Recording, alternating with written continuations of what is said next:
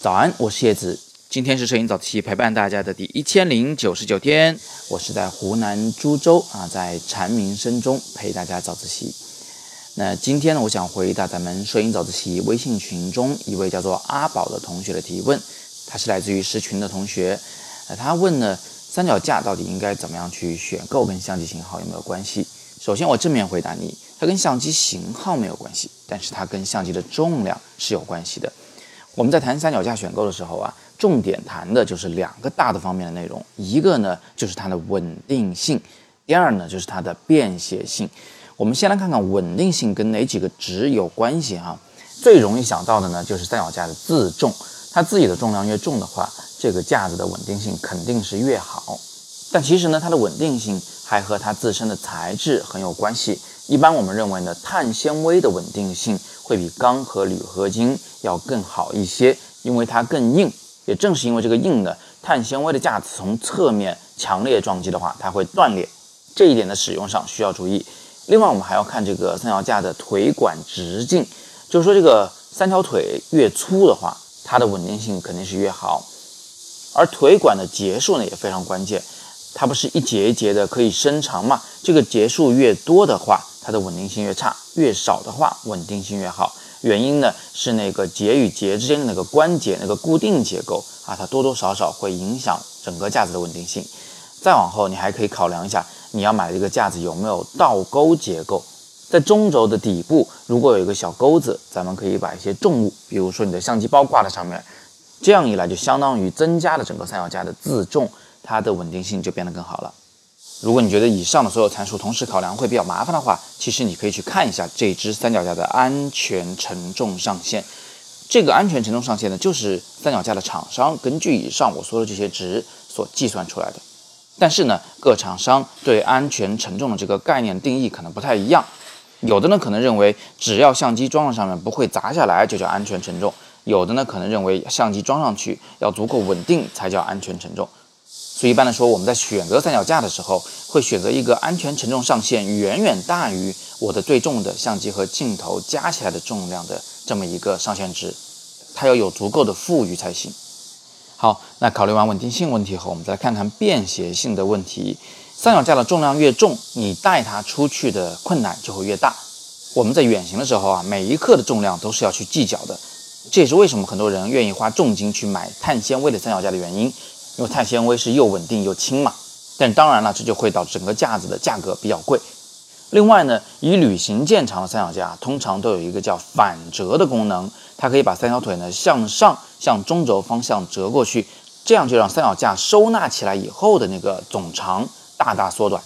这个三脚架的收纳以后的总长有没有一个参考值可以去这个判断呢？到底应该买多长的呢？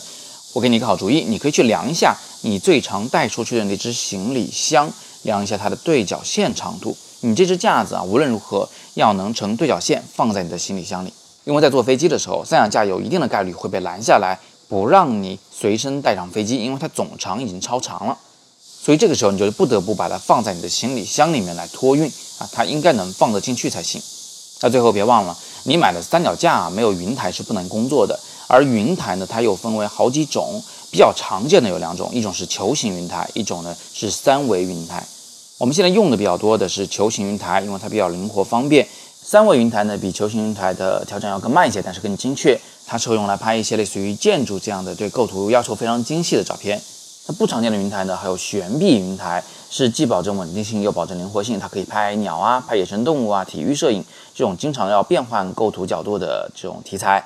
还有就是专门为摄像而设计的这个液压云台，它转动的时候呢是非常顺滑的。好，那如果以上的所有东西你都考虑清楚以后，最后最后的门槛就是钱了。